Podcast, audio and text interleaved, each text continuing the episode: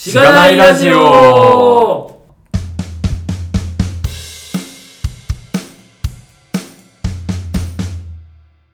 はようございます。おはようございます。ございます。こう、なんか習慣的におはようございますっていうのが、こう、この、ポッドキャストの挨拶になっておりますが、そうだったな、うん。そうなんですよ。バイバイトみたいな。はい。こう、きょんさんがどういうことをされているのか、こう、講師ともにどういうことをされているのかっていうことを中心にお話を聞きました。で、後半については、まあ、きょんさんが有名なスクラム界隈の話とか、まあ、このコミュニティと、そのスクラムがどういうふうに、こう、良いものなのかっていうのを、詳しめに聞きたいなというふうに思いますというところで、まあ、じゃあ自己紹介もあれなんで、えー、ポッドキャストの紹介しましょう。はい。はい。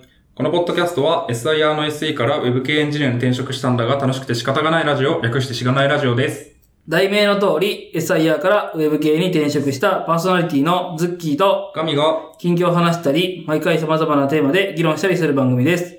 しがないラジオでは、フィードバックをツイッターで募集しています。ハッシュタグ、シャープしがないラジオ、ひらがなでしがない、カタカナでラジオでツイートしてください。しがないラジオウェブページがあります。しがない .org にアクセスしてみてください。ページ内のフォームからもフィードバックをすることができます。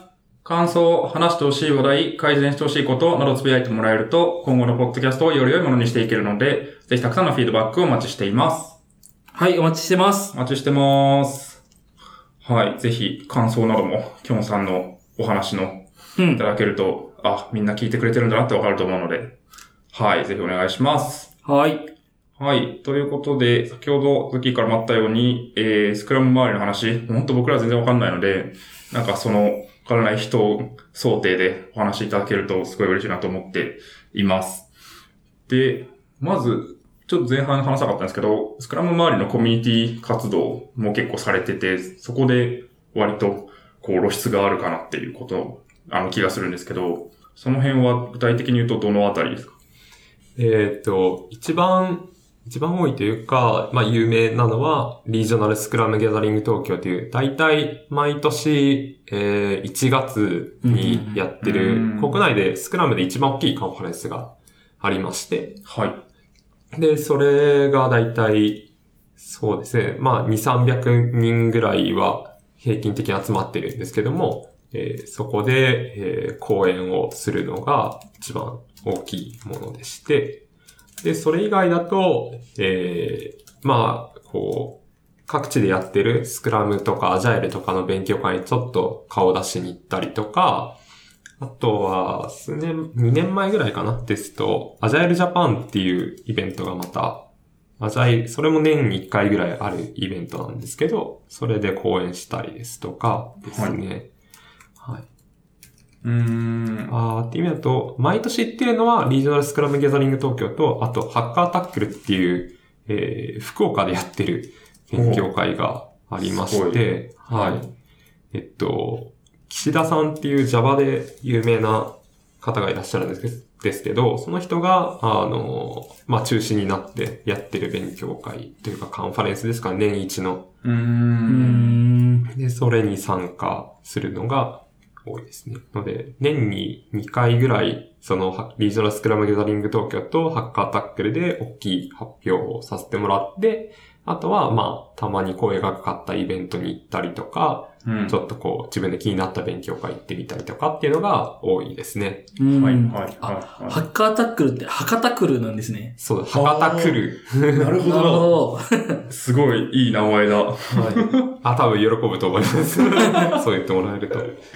確かに。福岡で、こう、定期的にやる勉強会って珍しい印象なんですけど。そうですね。ので、なんか、立ち上げる時も岸田さんたちが、そういうイベントがあんまないよねっていうところから立ち上げてくれたらしくて。もう結構長いイベントなんですか？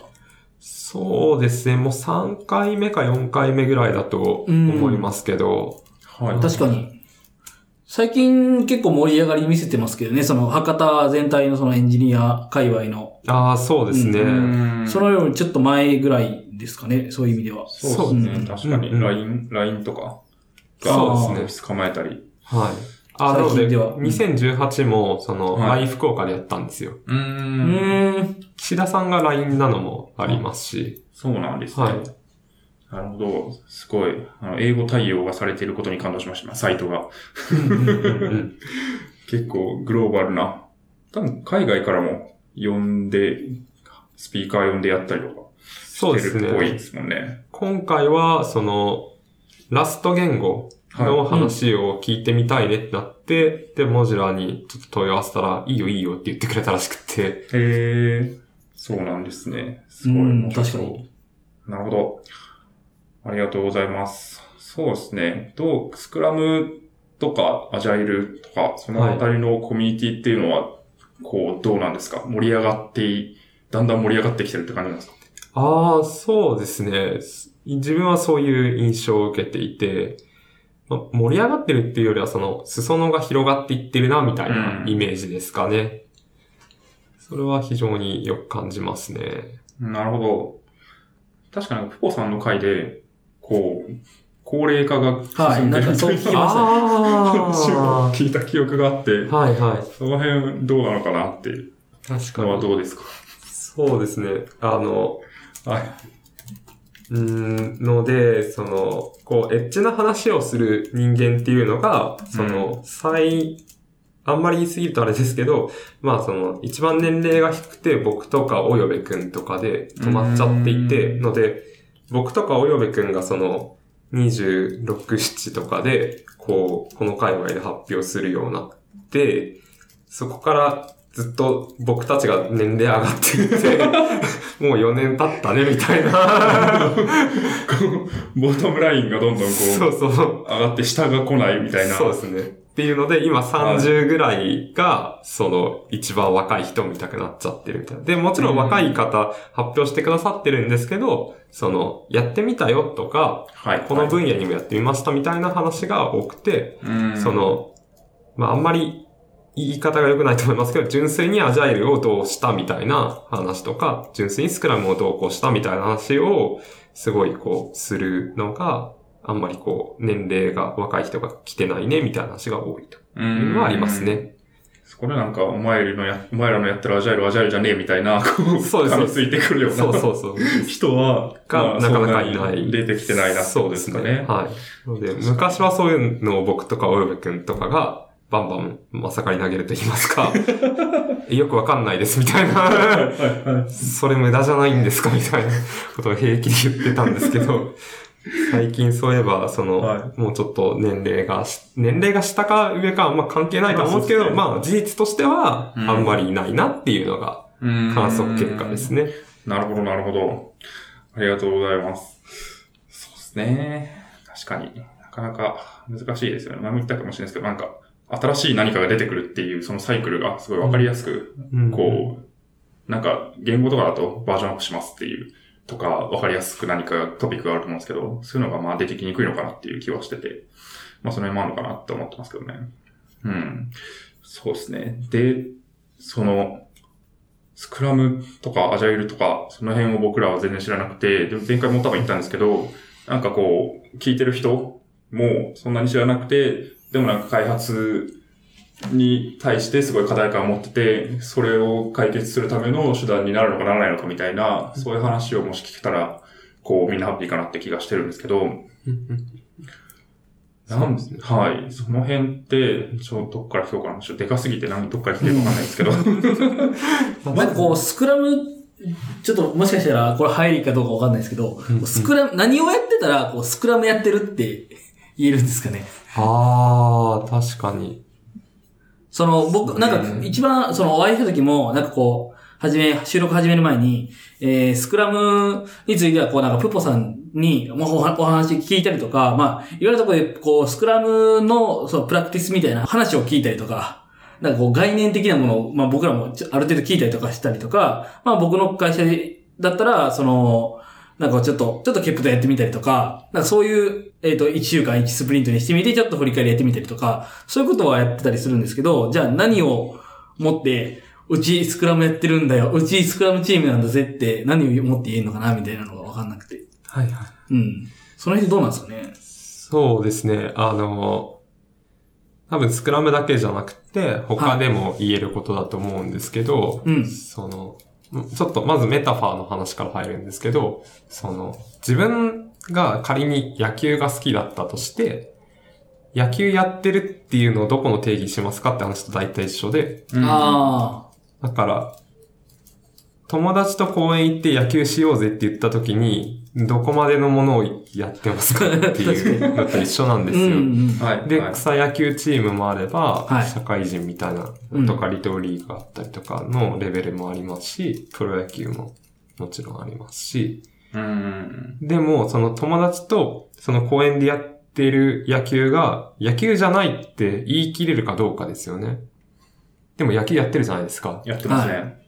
とか、あとは他の例で言うと、僕歯磨きの例とか言うんですけど、歯磨きとかも、その洗顔とか、もう、どうや、歯歯磨き知らない人に対して、歯磨きってこうやるんだよとかっていうのはないと困りますよね。うん顔を洗うってこうだよとか、あとはまあ、その、皮膚科の先生とかが言う顔のいい洗い方とかもあると思うし、あれがないと困るんですけど、でも、じゃあその通りにやってないから、顔を洗ってないってことにならないじゃないですか。うん。歯を磨いてないってことにならないですよね。確かに。はい。っていうのと一緒なので、その、スクラムやってるかやってないかっていうのが、その、例えばスクラムガイドっていうスクラムのルールブックがあるんですけど、こういうスプリントでやりましょうとか、こういうレビューしましょうとか、あるんですけど、それ通りにやってないから、スクラムじゃないかって言われると、なんかさっきの話と一緒で、野球のルールブック全部やってないから野球じゃないかって話になっちゃって、確なんか変な話ですよね。うんので、あんまりこう僕としては、その、これをやってないからこうじゃないとかはあんまりないと思っていて、なのでどっちかっていうとその目的とある程度の行動様式みたいなところが、その一通りやれてれば、その、スクラムでいいみたいな。うーん。ので、で、スクラムガイドと、そのためにスクラムガイドって結構薄くなっていて、だけど、スクラムガイドの中にもそのオプショナルなものもあるんですよ。ちゃんと読むと書いてあるんですけど、必須なものと必須じゃないものが書いてあったりするので、まあ、まずはその必須なものを一通り、その、必ずやれてなかったとしても、それをやろうとなんかみんなやってるよね、みたいなぐらいであれば、まあ大体スクラムの形にはなってるじゃん、みたいな。で、いいんじゃないかなって僕はいつも思いますね。う。うんん。なるほど。まあ、程度があるとですよね。そうですね。すごい、スクラムちょっとやってる、やれてるとこと、うんめっちゃスクラムやれてるとことうんあ。って、それは別にどっちかがやってないわけじゃないみたいな。そうですね。うん。なんで、めちゃくちゃ肌綺麗な人が、すごく洗顔に気を使ってるけど、でも私も洗顔はしてますよって話。なので、してるしてないで言えば、そういうレベルかなと僕は、ある程度の行動様式が、なんか保たれてればう、んそれでいいんじゃないかなって気はうんしますけどね。なるほど。いや、なんか、怖いなって思うじゃないですか、その、えっと、やってますって言っちゃうのが。お前のスクラムはスクラムじゃねえみたいな。お前の洗顔は 洗顔なんて呼ばねえみたいな。まあ、っていうのを言ってくる人がいたら、なんか大変ですねって言ってけばいいんじゃないですか。なるほど、なるほど。力強い。おお言葉をいただきました。そうですね。そうっすね。で、なんか、あ、はまあ、わかんないけど、僕のネームバリューがあれかもしれないですけど、そう、そういう風に言う言うの誰って言われた時に、キョン君がそう言ってましたって言ってもらえれば、あはい、僕、僕が戦うので、すごい、お札みたいな。そう。はい。すごい。キョンさんが言ってたみたいな。なるほど。そもそも、そこから行きたいんですけど、あの、スクラムが解決したい課題っていうのは、うん。なんか、どのあたりって、こう、一言言えるものなんですか？ああ、僕は、その、生産性を上げるっていうことだけだと思っていて、うん生産性を上げ続けるチームをどうやって作るかみたいはい。それだけだと思ってますね。うーん。なるほど。僕はっていうことは、なんか一般的に言われてることは他にあるが、それは含まないのではっていう何かがあるってことですか？ああ、そうですね。あの、例えばスクラムガイドとかだと、なんだったかな。スクラム、あ、でもスクラムガイドも大抵似てますね。言いたいことは結なんかスクラムガイド最初の方に書いてあるんですけど、結構似てるので、まあでも人によってはそのお金を儲けるための方法だよねとか、ううん。ん。あとは、その、いいチーム作りの方法だよねとか、はい、はい。いろいろあると思いますけど、うん。まあ、僕は単純に生産性を上げるための、なんですかね、入門書みたいはい。うんはい。はい。はい。はい。なんかこう、なんかこう変化が多い、な。うん。えー状況の中で、えーなんだっけ、その生産的に、みたいなっていうそうですね。のを、生そうですね。産的になれるためうのん。フレームワークみたいなうんうん。イメージ。そうですね。スクラムガイドにも、その変化に対応するっていうことがすごく重要視されて書いてあって、はい。はい。なるほど。うん。じゃあ、まあ、生産性を上げたいと思っている組織であれば、うん。基本的にはこのスクラムを学ぶっていうことには価値がうん。あるだろうっていう感じですかね。うん。そうですね。なるほどあとは、チームで動くみたいなところが一つうんあると思います。個人プレイじゃないっていうところがあるかもしれないですね。はい、はい、はい、はい。確かに。個人として生産性を上げるっていうよりも、うん。生産性をチームとして上げていくっていうところにす。ごいフォーカスをしている。うん。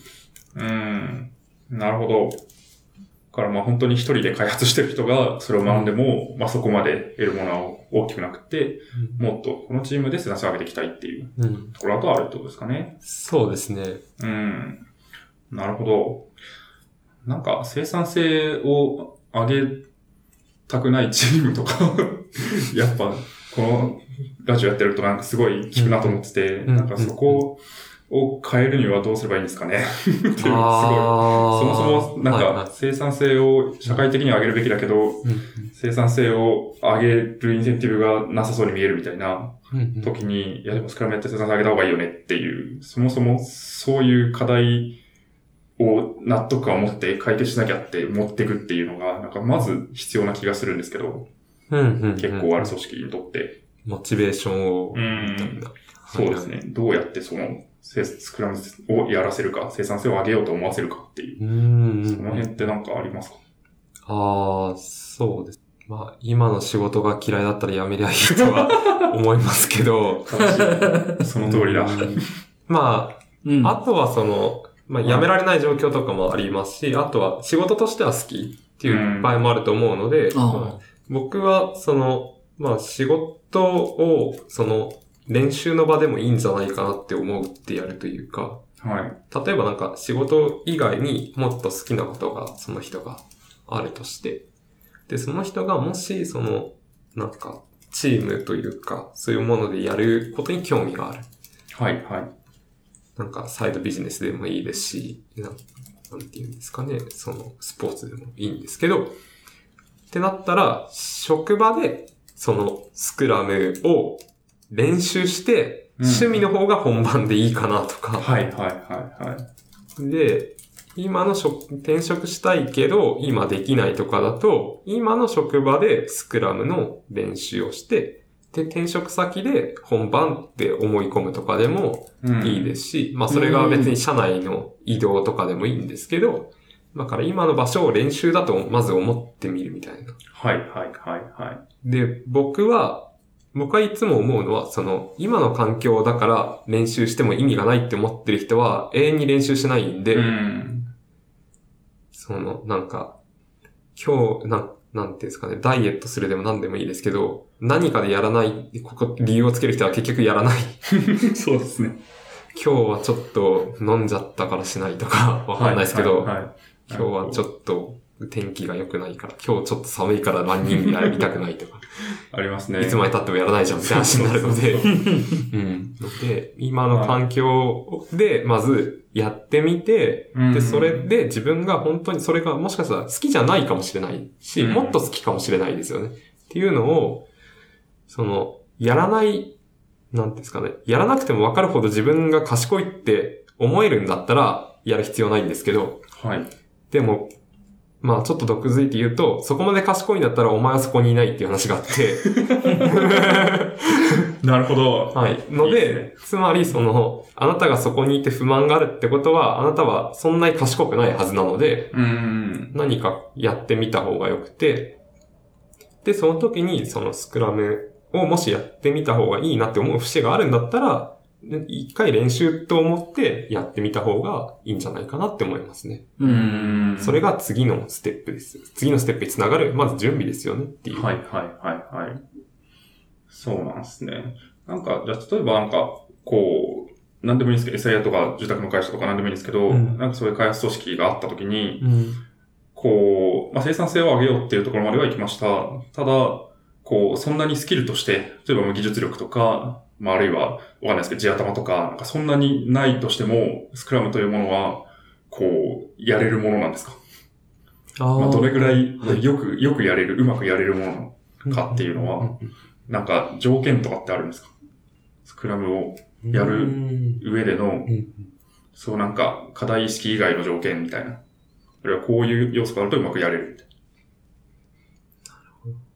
そうですね。そういう意味で言うと、えっと、スクラムとか、アジャイル全般そうなんですけど、あの、あ、うーん、これってアジャイル好きな人聞いてますかね？大丈夫ですか？な。いや、あんまり。ああ、じゃあ大丈夫ですかね？はいあんまり聞いてないと思いますよ。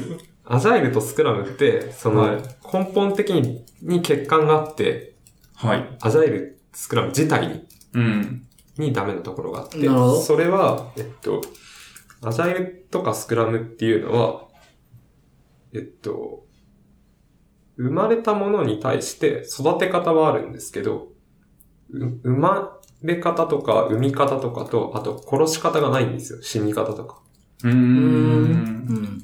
なので、スクラムとかアジャイルとかは、その、改善フレームワークでしかないっていうのが、はいはい。僕とか、まあ、最初に言い始めたアリスター・コバーンっていうプログラマーがいるんですけど、アリスター・コバーンとかよく言ってて、で、僕もそう思うんですよね。うん。だから改善フレームワークでしかないから、その、その、さっきのお話つながるんですけど、その、会社の中で、会社とかそのチームの中で、産み方とか、生まれ方を知らないうん。と。か、あとはそれを実践できないと、そもそも育てることができないうん。ので、えっと、困ると思います。なるほど。で、それがスクラムとかアジャイルの中でどういう文脈で言われるかっていうと、プロダクトオーナーって言われたりとか、プロダクトマネージャーって言われたりとか、あとは最近だと、アジャイルとちょっと違うかもしれないですけど、デザインシンキングって言われたりとか、はいはい。あとはリンスタートアップとかの文脈で、その、生まれ方の話をしてるようで、実際していないんですよね。方法論として成り立ってない。うーん。なるほど。そこはなんか、こういう、例えばデザインデザイン思考だったら、こういうプロセスでこういう思考をすると、新しいものが生まれやすい、クリエイティビティが発揮されやすいっていう話をしてるけど、それは別に方法ではなくて、なんか、そういう環境を作ると確率が上がるみたいな、そうですね。そういう話でしかなくて、それが、それをやっても生まれないところでは、そもそも生まれないみたいな。そうですね。なるほど。だから、なんていうんですかね、人間の子供の作り方と一緒で、子供の作り方が書いてないんですね、あれは。うーん。だからなんかあれだと婚活の方法みたいな感じに見えていて、デザインシンキングが僕は、はい。あ、なるほどみたいな。リンスタとかもなんか、なんかネイバーまとめにあるなんか、イケメンを捕まえる方法みたいなぐらいにしか見えないんですよ。確かに。でもそれは、産み方じゃなくて、みたいな話になるじゃないですか。そうですね。はい。婚活をどんなにしても、なんか、こう、結局、確率の問題で、例えば出会えなかったりとか、子供ができなかったりとかっていうのはあるとそうそう。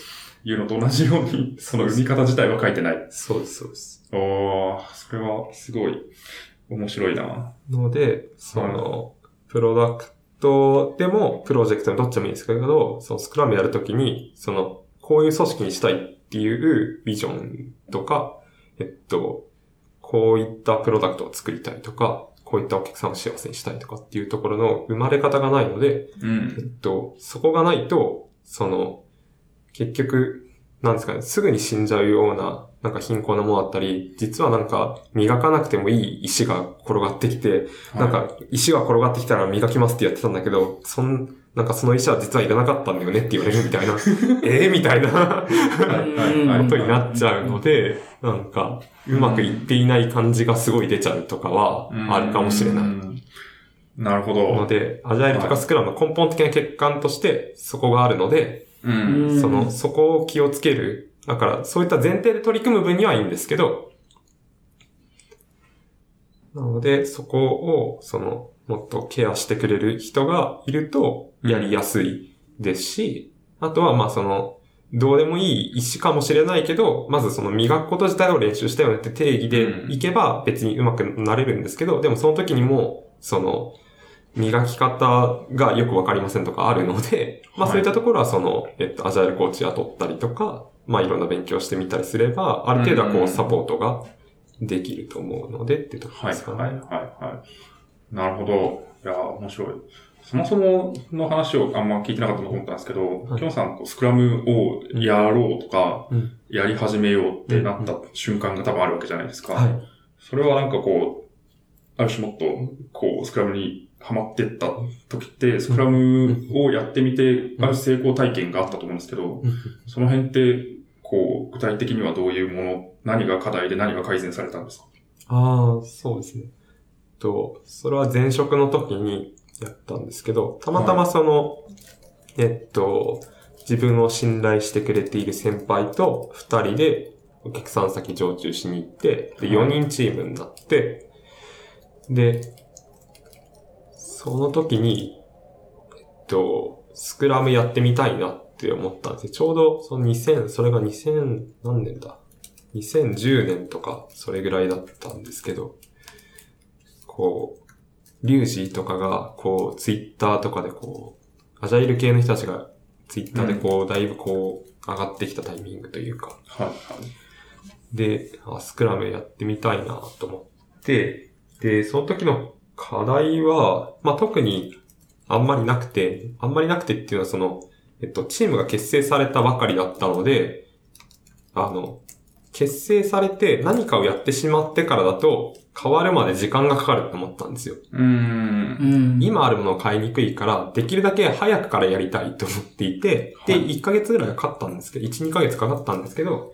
その、まあだから早くに導入しようってことだけ何かに困ってたってわけじゃないみたいな。うん、うん、うん、で、その時の状況は、えっと、まあ2010年当時ですけど、えっと、サブバージョン以外のバージョン管理ツールを知らないし、サブバージョンもあんまり使ったことがない、はい。自動テストを知らない。で、あとはタスク管理は WBS 何日分みたいなざっくりとしたやつしか引いたことがないみたいな感じが多かったんですね。で、そこから、と、スクラムのフレームワーク使って、で、自動テスト導入して、えっと、TDD でやって、で、看板もや、タスク看板とか、スプリントバックログとかもやって、であと、その、まあ、バージョン管理も、とか CI とかも全部導入して、で、うまくいったっていうのが、その時成功体験ですね。うーそんの。時は22か21ぐらいですね。ほうほうほう。なるほど。それなんかチームの立場的には、一番下っ端で、そうですよね。22とかだったら、そこでやりたいっすってなった時、なんか反発とかなかったんですか？ので、その、その一緒に行ってくれてた先輩が僕をすごい信頼してくれてたのと、あとは他の人も、その、その職場自体が結構、まあみんな自由に意見言いましょうみたいな、より良くする、そのプロジェクトマネジメントとかそういうのは何もなかったんですけど、その、あ、どの方向に良くしましょうとかはなかったんですけど、みんなでその意見出して、いいようにしましょうっていうことだはよく言っていたので、まあこれは多分ちょうどいいタイミングだなと思って、はいはいはいはい。こう、じゃあそれをやりやすいような、こう、土壌というか、はい。チームではあったってことですね。そうですね。うん。うーん。いや、すごい。22歳の時に僕は何も考えてなかった気がする。そもそも。そうですね。なるほど。なんか、スクラムをもしやってなかったとしたら、んどうなってたんですかね？例えばまあ、なんですかね？まあ、どこまでがスクラムかって話も絡むんですけど、なんか、いわゆるスクラムの方法、プラクティスに沿ってやったことうんで良かったこと、あるいはやらなかったらこうなってたであろうことのギャップってなんかありそうですか？ああ、そうですね。あの、優先順位付けが、その、日々変わるかもしれないっていうこととか、タスク分割をもっと細かくしようみたいなのが、すごい良かったですね。多分、やってなかったら、その、カントチャートでも何でもいいんですけど、その、3日とか1週間とかぐらいの、その、計画しかなくて、で、その間で、その、優先順位、ちょっとここ変えたいとか、ここの遅れをこうやって取り戻したいみたいな、会話するタイミングがなくて、なんか、改善できなかったと思いますね。遅れた時にそのリカバリーできないというか、はい、はい。で、遅れを共有するタイミングがうまく取れなかったりとかしたと思いますね。でスクラムだとやっぱりその、少なくともデイリースクラムで、そういったのを共有しやすかったりとか、タスク分割もされてるので、その、なんていうんですかね、3日の単位で理解してる人に、ここの部分がっていうのを言うのって難しいんですけど、うん。もともとここ細かく分割されているものなので、その、これですっていうのが言いやすい。同じ名前で言えるじゃないですか。ははい確かに、共通の言語というか、そうですね共通のこう言葉として。そうですね。うんあれが遅れてますっていう、あれが言えるっていう。うん。確かに。そこは面白いですね。それを聞いてると結構、なんか、いろんなやり方、生産性上げ方とか、うん。課題の解決の仕方とか、たくさんあるけど、それをなんか一から作るってなると、それ自体について考えなきゃいけない。うん。それ、やり方自体を改善する、うん。こう、やり方を考えなきゃいけないみたいな、あると思っていて、で、そこが一つカチッと型として、うん。スクラムっていうのがあると、まあ、そこに頭をつかなくてよくなるうん。し、ある程度、こう、こっちの方向に進めば、できる。生産性上がるっていう担保があるようなうん。型があるっていうのが、まあ最初すごくいいのかなっていう気はしましたね。今のタスク分割とか、そのうん、話、タスクの、なんていうか、こう、うん共通理解みたいなうん話でちょっと気になったんですけど、うん。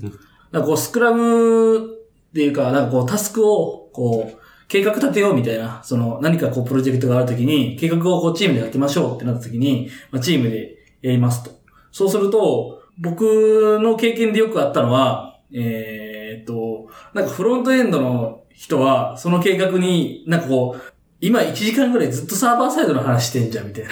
フロントエンドの俺いる意味あるみたいな方向に、みたいな議論になることがあって、そうすると、その、まあ、タスク分割、その時間の意味とはみたいな感じになって、いや、まあ確かにいらないね。じゃあ、あの、フロントエンドの話する時間になったら呼ぶから戻ってきてみたいな感じになって、それもチームとしてこう、改善していくのに、ちょっとおかしかったりするんじゃないかな、みたいなモヤモヤがこうあって、その辺ってこうどうなんですかね？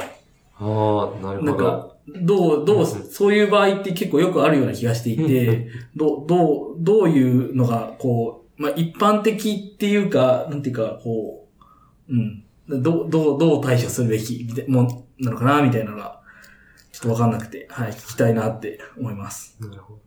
えっと、多分、アジャイルの方に書いてあるのは、うん。その、全員多能校にしなきゃいけないってことが書いてあって、うん。で、その、うんフロントエンドの人も、ちょっとでいいからサーバーサイドの人の、とうんペアプロしてみて、どんどんこう、フロントエンドの人もむしろ今、例えばそのサーバーサイドにプランニングの時間がかかってるってことは、サーバーサイドが遅れてるって話なので、単純に。はい。結果として。はい。あの、1時間も、順調に進んだら1時間もかかんない とかあるじゃないですか。まあ1時間かどうかは置いといてなんですけど、はいはいので、その、フロントエンドの人が手伝えるようになっていきましょうとか、うん。うん、っていうのがよくある話だと思います。で、一方僕の回答、はい、いやいや、いいはい。ですね。一方僕の回答は、えっと、僕最近、あーこれも、ごめんなさいね、アジャイル好きな人は。えっと、あの、アジャイル界隈で最近言われてるフィーチャーチームって言われてるのがあってう、ん。で、システムって、その、まあ、最近いろいろ分散されていたりすると思うんですよ。もちろんそのフロントとバックとかでもいいんですけど、いろいろ分散されていて、はい。で、そうなった時、大きいシステムだと、その、えっと、いろんなサブシステムを触んなきゃいけないですと。で、その時に、えっと、サブシステムごととかにチームを分けるのではなくて、エンドツーエンドでチームを分けていって、んその、えっと、いろんなコンポーネントを触るチームなんだけど、その機能ごとというか、要件に近いというか、いわゆるなんとか機能みたいなあるよね、みたいなざっくりとした大まかなくくりで、チームを作って、チーム内でエンドツーエンドで触るようにしましょうっていうのがフィーチャーチームって考え方で。はい。で、そのサブシステムみたいなものごとにチームを分けるのをコンポーネントチームってよく言うんですね。うん。で、フィーチャーチームにしよう、フィーチャーチームにしようっていうのを、ここ何年間か、アジャイル界隈、特にスクラム界隈で言われていて、で、僕はそれダメだと思ってるんですよ。う。うんん。コンポーネントチームの方がいいと思ってて、なんでかっていうと、その、あの、いなんだっけ、コンウェイの法則だったかな。で、うん。あの、組織構造とプロダクト構造は似るっていう、まあ、どっちがどっちっていう話はあるんですけど、まあ、結局同じようにしか作れないって話で、なので、その、プロダクト構造がそうなんだったら、それに合わせて組織を変えていった方が僕、よっぽど効率的になると思ってて、で、それができないっていうのは、単純にそのソフトエンジニアリング力が足りない、ちゃんとインターフェース設計できてないとか、そのシステム設計が成り立ってないとか、なんか曖昧な責務がバラバラあるとかなると、なんかどっちで実装すべきかっていうのがなっちゃって、こう、両方に似たような機能があって、でなんか無駄になっていてとか。でもそれって本来システム設計がちゃんとしていれば、そんなこと考えなくていいわけじゃないですか。で、それができないとか、インターフェース設計ちゃんとできないとか、あるから、フィーチャーチームでっていう話へのフォースにつながってる、フィーチャーチームにしようっていうプレッシャー。になってるなって僕は感じていて。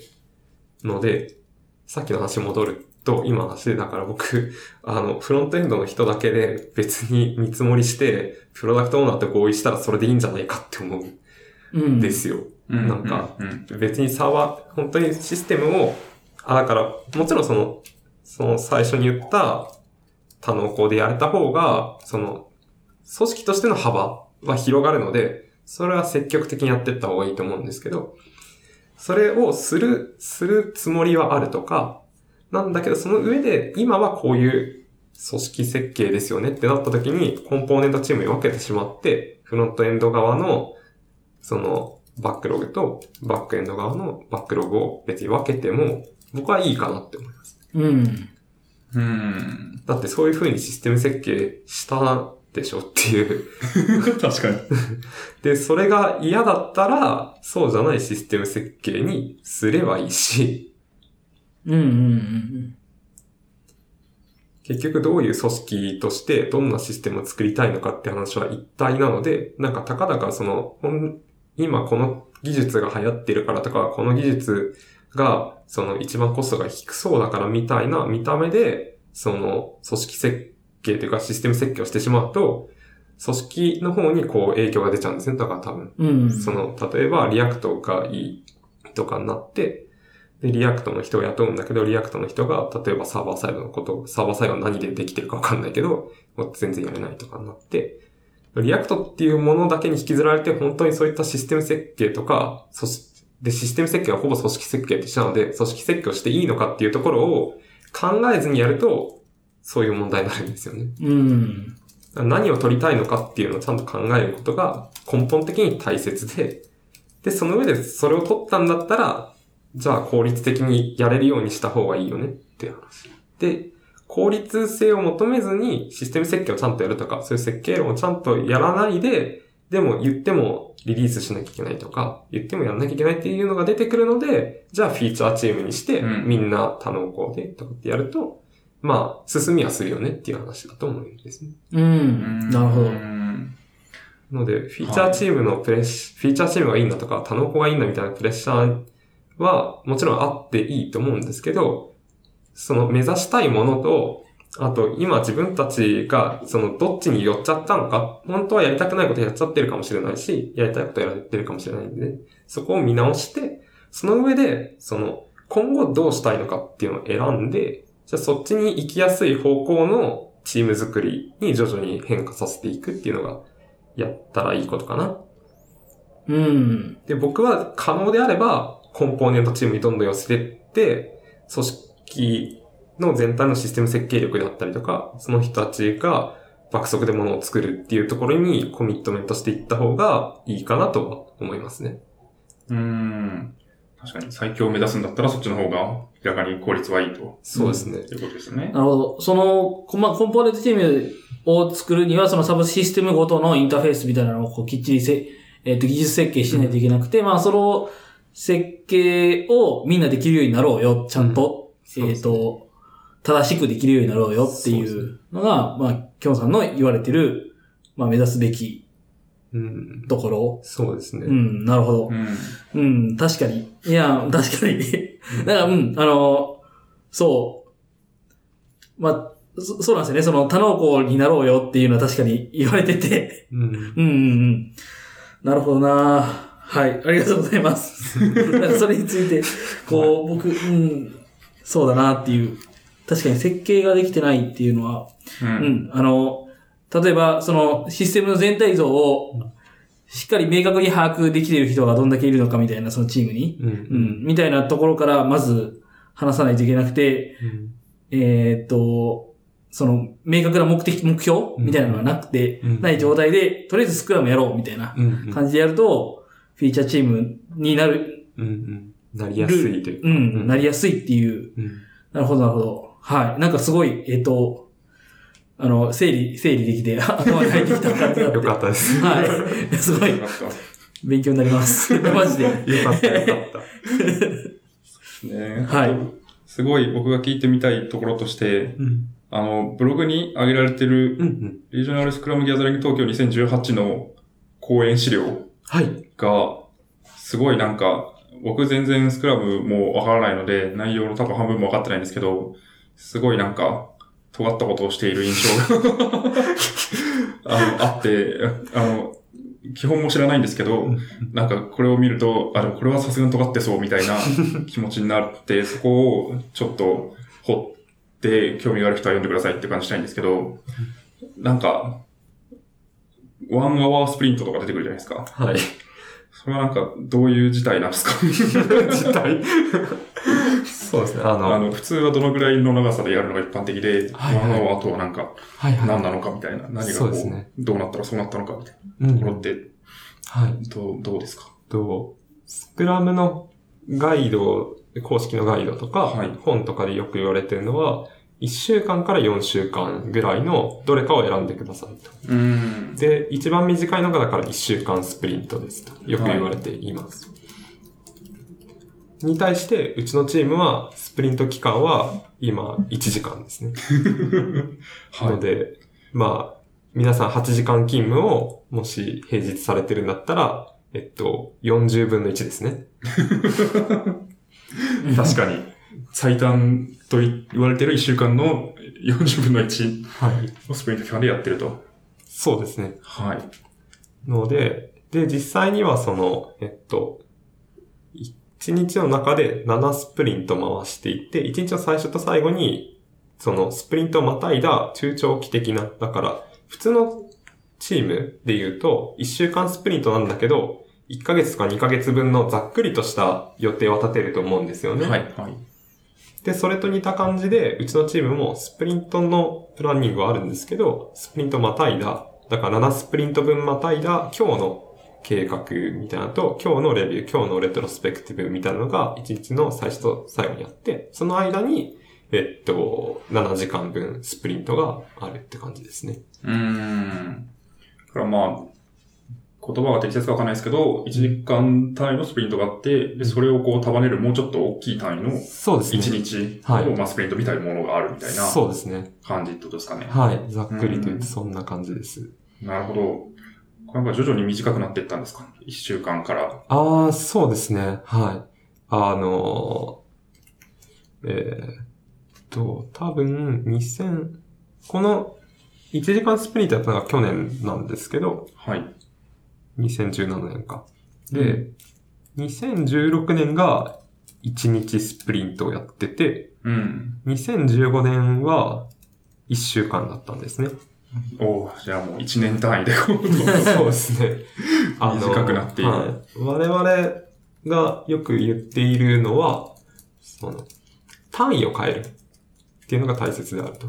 はい。ので、少し前、少し前というかもう10年前ぐらいかもしれないですけど、Google とかなんとかとかの、あの、面接で聞かれることリストみたいなのが結構流行った時期が昔あったんですけど、で、その時に、そのシステム設計一回してもらって、面接者から、その、対して、で、書いてもらって、書いてもらった後に、じゃあそれを何百万リクエスト耐えられるようにするにはどうしたらいいんだみたいな質問をするみたいなのがあったんですね。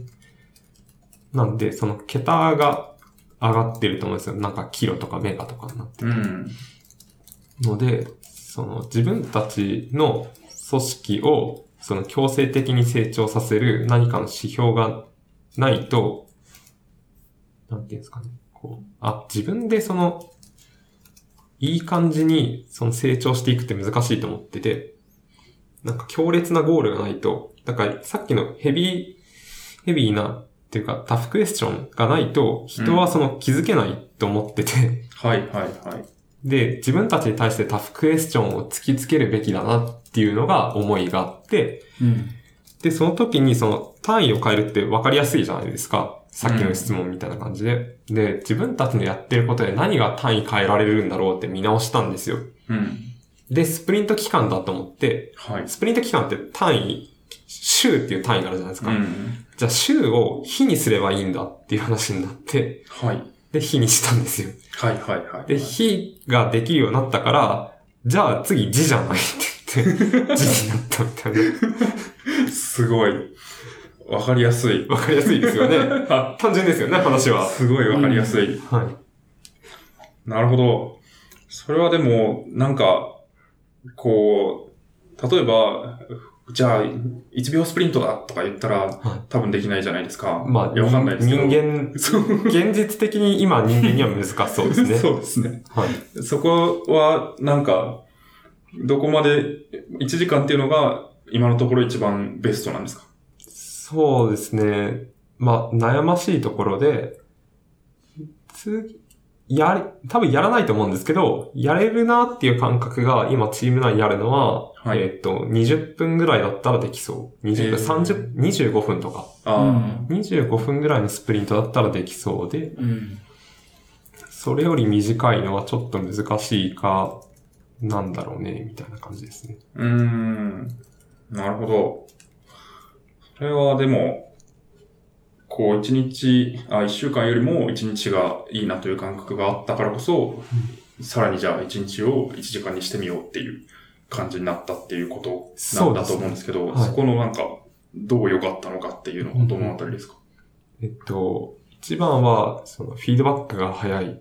その、うん。いろんな人から、その、自分の成果について、レビューしてもらえたりとか、あと、レトロスペクティブで情報共有があったりとか、実際に改善する施策が打てたりとか、うん。っていうのがどんどん早くなっていくっていうのがやっぱり一番大きくて、一週間スプリントやってた時に一番僕のチームで問題、い一番って言ったらよくないですけど、まあよくある課題なんですけど、そのスプリント期間内に終わんない、終わんなさそうっていうのが最終日とか前の日とかになって、で、なんか残業して対応するだったりとか、まあ残業しないでも、その、えっと、なんですかね、代替できなかったですみたいな結論になっちゃったりとかするんですけど、うんそれだとビジネスって回んないじゃないですか。うん結局、アウトプットがないって話なんで。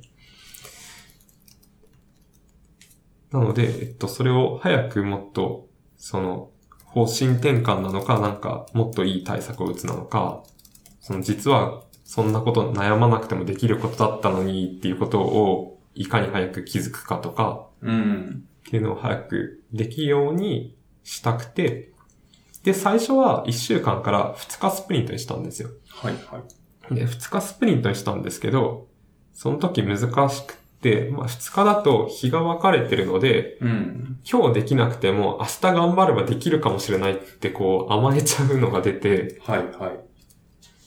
で、それで2日スプリントはなんか1週間より逆に疲れるみたいな結果になって、う。うんん。1週間に2回とか3回とかあるので、それが。はいはい。辛いねってなって、じゃあ思い切って1日にしようか。1日だったらもうどうしようもないし、う ん今日やるしかないっていう。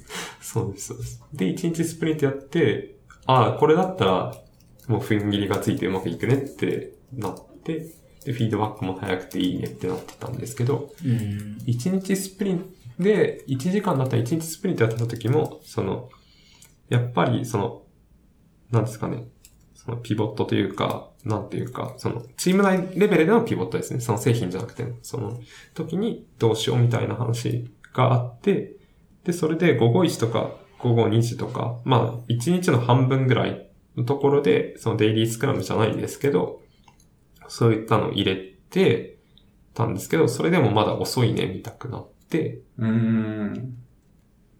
で、それで結局、その次にやってたのが、1時間、なんかデイリースクラムじゃなくて、アワリースクラムじゃないとかって言って、1時間ごとにデイリースクラムみたいなその3つの質問はい、はい。をやるようになったんですよ。で、アワリースクラムやって、まあそこそこうまくいくようになって、あ、なるほどねって感じだったんで、うん。で、去年なった時に、アワリースクラムやれてるってことは、これスプリント期間でよくねって話になって、じゃあ1時間スプリントだねって言って、やり始めたって感じですね。なるほど。それはでも、こう、良いと言われ、良いと思ったけど、こう世の中的に広まっているんですか？で、面白いのが、はいその、あ、っていうのがあったので、その去年学生にうーん。1日デイリーのスプリントを教えて、できたし、で、はいすごい良かったっていう話をうんいろんな人から聞いて、一番すごいなって思ったのが、筑波大に2回、2年か3年ぐらい教えてるんですけど、その、1年目行った時の筑波大生の、そのプロジェクト、1週間か集中合宿終わった後の成果発表会があるんですけど、うん。で、プロダクト面とプロジェクトマネジメント両方言ってくださいっていう成果発表になってて、で、プロジェクトマネジメント面が、その多くのチームが、その、トレロでこうやってタスク共有しましたとか、GitHub でこうしましたとか、Slack でこうとかっていう発表が多かったんですよ。で、まあ、我々からするとそこは本質じゃないのになって、本質って言葉好きじゃないですけど、まあ別にそれ何でもよくってみたいな感じになって、うーんって感じだったんですけど、で、去年ワンデースプリント入れて、そしたら一週間後に学生たちが、その、うちのチームはこういったところが良くなかったので、多能校にならなきゃいけなくって、で、ここでスキルトランスファーをこうやってやりましたとか、ここでペアプロをこうしたことによって、ここの作業がぐっとこうやって下がるようになったのが分かりましたとか。っていうマネジメント面について、その、まあ我々企業人とかで言ってるとあんまり変わりのないことを、たった一週間後に言えるようになってて、はい、はい。あ、これはいいもんだって思って。うーん。あとは、最近だとその、さっきちょっとお話し出たおよべくんとかは、その、モブプロ、モブプログラミングっていう、みんなで、ペアとかじゃなくてみんなでペアプログラミングするみたいなのが、やってて。で、結局あれも、 One Day Sprint だよね、みたいな話とか、一日ガッと集まって、やってみて、みたいな。で、一日の最後にここまでできたんでって言って帰るみたいな。うーん。だからほとんど One Day Sprint よねって話をしたりとか。そうですね。っていうので、なんか自分の知り合いは結構なんだかんだ One Day Sprint やってるところが徐々にこう増え始めてる。うん。感じですねうーん。まだ One Hour スプリントをやってる人は聞いたことがないですね。なるほど。まだ One Day ぐらいだと、普通に、こう、やれる。うんやろうと思えばやれるっていう。そうですねところにはなってきたってことですかね。そうですね。うんうん、うん、なんかその、なんかこう、まあ One Day とか One Hour とかがいいよっていう中で、うんじゃあなぜ、こう、スクラム、えっ、と、ガイドでは、一一週うん。間はいはい。って言われてるんですかねなんか、それは、なんか、どう、なんで言われてるのかなみたいな。ああ。その、世間的にとか、はいうんなんでそれが定義されてて、最低っていうのは決められてるってことは、なんかこう、それよりも短くした時に何か問題が生じたから、それが最低が一番いいよっていうガイドがあるんじゃないかなと思ってて、なんでそうなってるんですかね？それは、うん。そうですね。あの、自分が見聞きした範囲だと、えっうん。と、誰だったかな？ジェフ・サザーランドか、ケン、ケン・シュエーバーだったかな？その、あの、スクラムガイド書いてる人の一方の人が、昔、その、コンカレントスクラムっていうのをやって、うん。で、ワンウィークのスプリントの中なんだけど、えっと、その、刺身的に、 One Dayを中に入れただか、 One Week がちょっとずつずれるみたいなスプリントを作っただかをしたらしいんですよ。うん。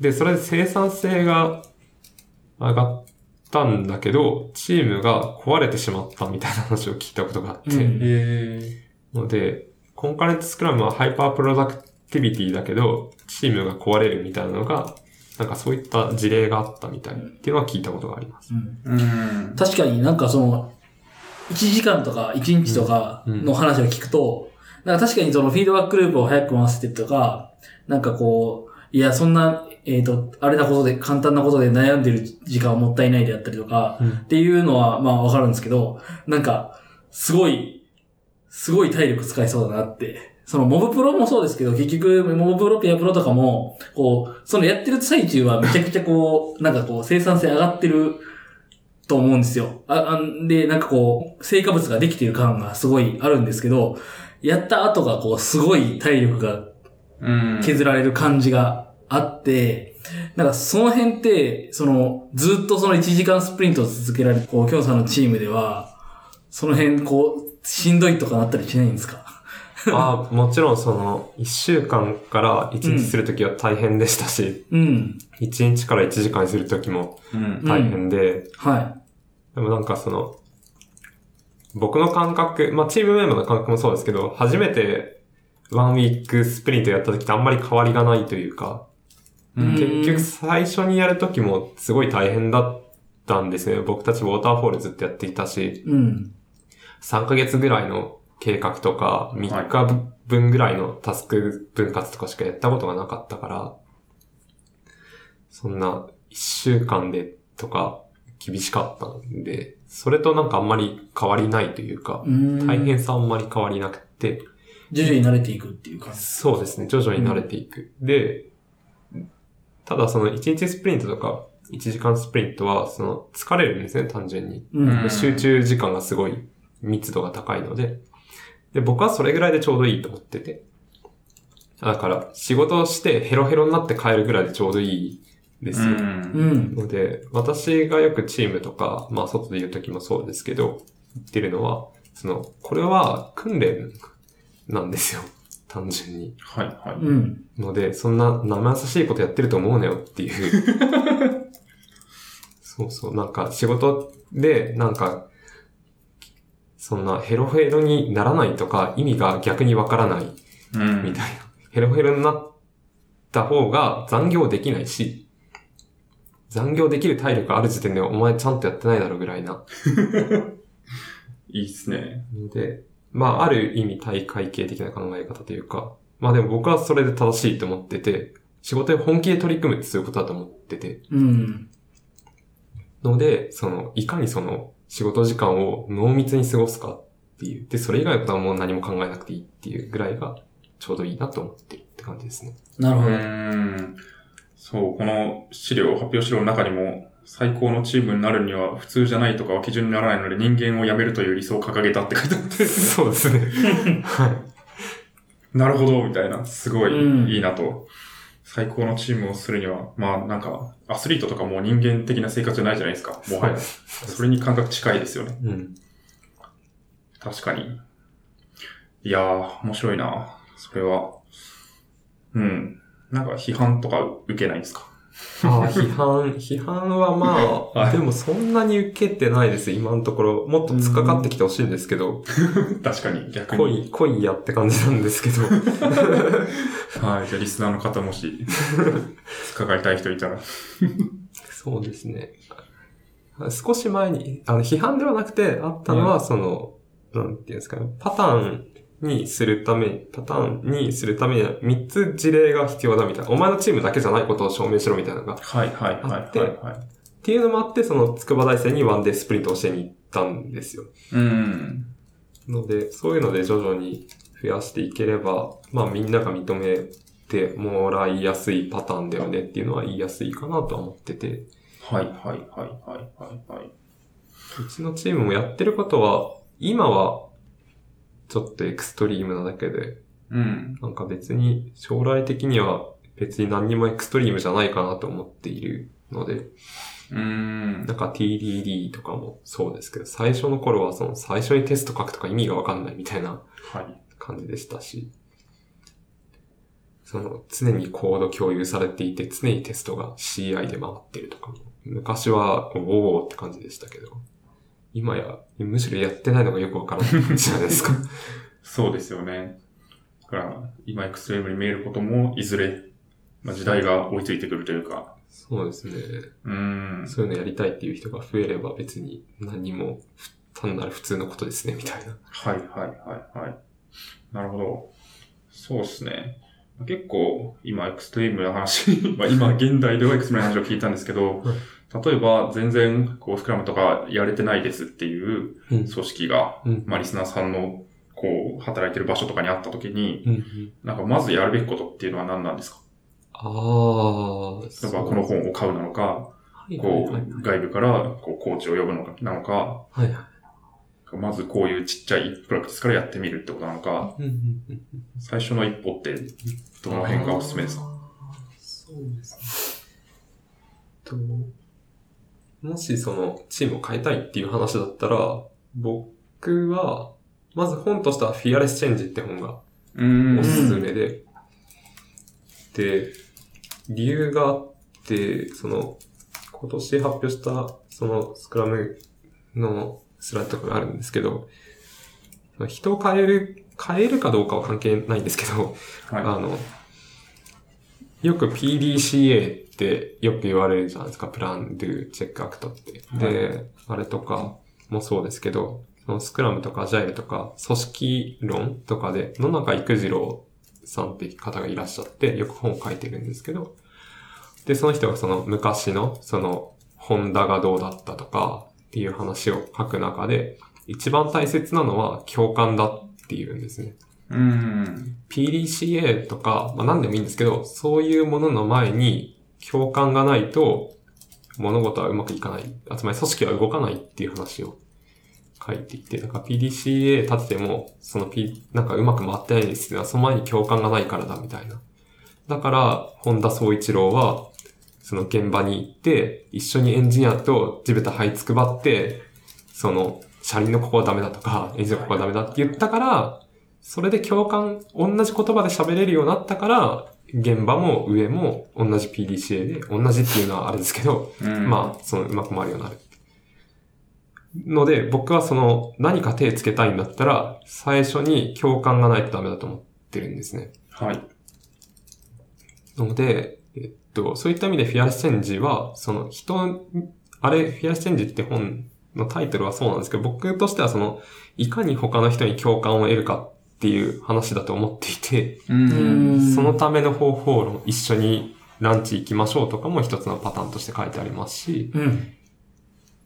なんかそういうところから始めていって、で、まずその、感性を合わせるというか、ところから入って、じゃあその上で、その、こっちへ行きたいよねっていう話をし始めると、同じ単語の同じ意味で喋れるというか、はい、はい、はい、はい。ので、僕のスライドの中だと、その、えっと、その、の苦楽を共にしてい、していると、比較的共感が得やすい。あこれは別に共感を得るために苦楽を共にする必要があるって意味じゃないんですけど、うん苦楽を共にすると、やっぱり共感を得やすい。だから、なんか、あれが辛いとか、これ楽しいとか、微妙とかっていう単語の一つずつの重さというか、意味合いって人によって違うじゃないですか。でも、同じようにそういう生活をすると、同じ意味で使えるようになるんですよね。うん。で、そうい、そういう土壌がある中で、その、こ、こういうのやりたいよねってビジョンの話をするっていうのがすごく大切だと思っていて、うん。単語が違う人同士が、そのビジョンを話をしていても、それはなんか自分ごとにならないはい、はい。から、その自分ごとに捉えるためには、やっぱり共感だと思っていて、うんで、共感を得るための方法論がまとまっているのが、フィアレスチェンジかなと。はい、はい、はい、はい。なるほど。だからある種、まあトップダウンで、こう上から降りてきた、こうスクラムのプラクティスをただやるだけみたいなんだと、う全然共感してないから、全くそれに対して、まあ納得感がないとか、うん。それをじゃあ良くしようとかっていうモチベーションにもならないっていうので、まずそこの共感を得て、こう、共感を得た中で、こう進めていく。うん例えばまあその組織の中の一人がスクラムやりたいってなった時も、とりあえず、いや、スクラムっていうのは正しいんだからお前らやれよみたいな感じじゃなくて、そうですね、そうですね。もうちょっとその、まあ自分が辛いんだったらその辛いっていうこと。の共感を得るための、まず、こう活動だったりとか土壌を作るっていうところが、まあ最初に必要なステップかなってことですかね。そうですね。ので、まあ、それと並行して、スクラム勉強、並行でも後からでもいいんですけど、なんかあの、この技術の勉強するっていうのは、後からでもやればいいと思ってて、はいはい。まあ、そこはもう個人のブランディングの問題ですかね。その先に知識つけておいてから、人に声かけると、その賢い人だって思われやすいとか、まあ、どう、どうブランディングしたいのかっていう話になるんですけど、まあ、直接的にその人にアプローチするっていう意味での最初の一歩は、フィアレスチェンジ読んだ方がいいかなっていうのがありますね。うん。なるほど。すごい。なんか、いいですね。わかりやすい。これを読めば一旦、こう進められるんだっていう。うん。確かに。はい。ぜひ、読みます。なんか最近よく聞く気がするんですよね。も持ってる。あ持って本当でる。すか？で、い読んではない。や、4分の3ぐらい読んだ。あー結構じゃあ読んでますねはいはいなるほど。物理本として持ってるので貸します。いいですね。はい。これですね。アジャイルに聞くアイデアを組織に広めるためのうん。48のパターン。うん。うん。なるほど。はい。ぜひじゃあ、スクラムやりたいけどやれてないとか、組織を変えようって思ってるけど何していいかわかんないみたいな人は読んでもらえるといいかなと。そして、まあなんか、キョンさんに何とかしてアプローチをして相談に乗ってもらうみたいな。そうですね。お仕事募集してます。確かに。なんかどういう感じになるんですか？こう、コーチとして行きますみたいな感じになるんですか？ああ、もうできますし、その、なんていうんですかね、半日ちょっとこういう相談会みたいなやりたいみたいなのでうんも、こう、例えば僕から何かの講演をして、その後ディスカッションでとかっていうのを、まあ、一回やってみるとか、毎月来てほしいとか、はいなんでもできます。うん。確かになんか外部の人が来ると、なんかそれだけでなんか、その人のこと、言うことやってみようかなみたいなうん。感じになったりしますもんね。なんかそうで、すね。うん。しがらみのある、この人が言ってることじゃなくて、あの、確かに。うん。利害関係のない外部の人が言うことはちょっとやってみようかなみたいな逆になったりしますもんね。そうですね。そういう意味で、なんか言い方あれかもしれないですけど、うまく、こう、利用するというか。うんうんうん そうです、そうで。す。そうですよ。それも、あの、フィアレスチェンジの中にパターンで書かれていあて、そうなんですね。そうです。なるほど。他の人にこう言ってもらうとか、そういうところですかね。そうです。うん。確かに、誰が言うかってすごい大事ですからね。そうですね。一番伝わりやすいうん。人に自分の代わりに言ってもらうっていううん。のはすごいある気がしますね。なるほど。はい、すごい。実践的な話が聞けた気がする。ありがとうございます。じゃあ、そろそろ約束の12時半になってきたので。はい。はいますか？なんか言い残したこととかありますか？言い残したこと。そうですね。あ、皆さん学生に負けないように頑張ってください。学生はもう1日スプリントやってますよ。煽っていく。そうですね。自分にできないのは、なんか、経験がないからだとか、じゃねえと。そうはい。学生とか別に仕事してないのにできてるぞと。そうですね。いうことなので、言い訳をせずにやりたい人はやりましょうとはいいうことですかね。はいはい。じゃあ、一旦こんなところで締めていきたいと思います。はい。はい。じゃあ、お願いします。しがないラジオでは、フィードバックをツイッターで募集しています。ハッシュタグ、シャープしがないラジオ、ひらがなでしがない、カタカナでラジオでツイートしてください。しがないラジオウェブページがあります。しがない .org にアクセスしてみてください。ページ内のフォームからもフィードバックをすることができます。感想、話してほしい話題、改善してほしいことなどつぶやいてもらえると、今後のポッドキャストをより良いものにしていけるので、ぜひたくさんのフィードバックをお待ちしています。お待ちしてます。お待ちしてます。はい。はい。だから、まあそうですね、前編も言ったんですけれども、多分、きょんさんのこういうの登壇しますとかは、ツイッターをフォローしてもらえるとわかると思うので、ぜひフォローしてください。はい。はい。えー、ポッドキャストの出演は初めてですか？初めてです。おおすごい。初が、このしがないラジオになって嬉しいですね。うん。どうですか？登壇とかとは違いますか？いやー、面白いですね。あ、本当ですか？本当ですか？また来たいかもしれない。あ、やった。これはちょっと、ぜひレギュラー化。そうですね。東京ははい結局月に何日かは来てるので、おああ、ー。そうなんですね。そのタイミングでまた出はい演させていただけると。嬉しいです、我々としても。うん。はい。